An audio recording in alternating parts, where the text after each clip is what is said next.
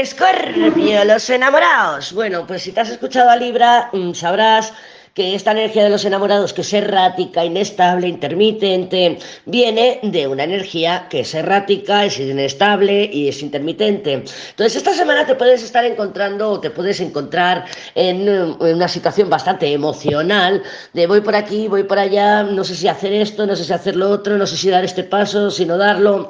Y si no eres tú, probablemente sea una situación que no se termina de definir u otra persona que no se termina de definir.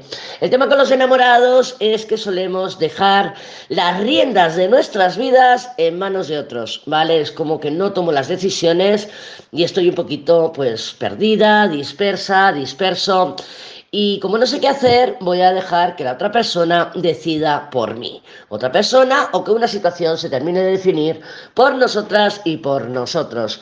Estos enamorados nos hablan de eso, una semana errática, volátil, eh, volátil, em, intermitente. Puede ser también comunicaciones que vas recibiendo, que ahora sí, parece que estamos hablando, parece que las cosas están avanzando y que luego de pronto no.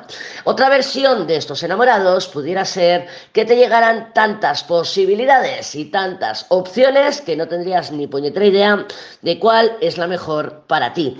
No te olvides de que estos enamorados vienen del ermitaño. Entonces también podemos ver, o podemos, sí, se puede manifestar, el eh, mundo ermitaño. Yo, Escorpio, estoy esperando que una persona se defina, que una persona se manifieste, estoy esperando un éxito.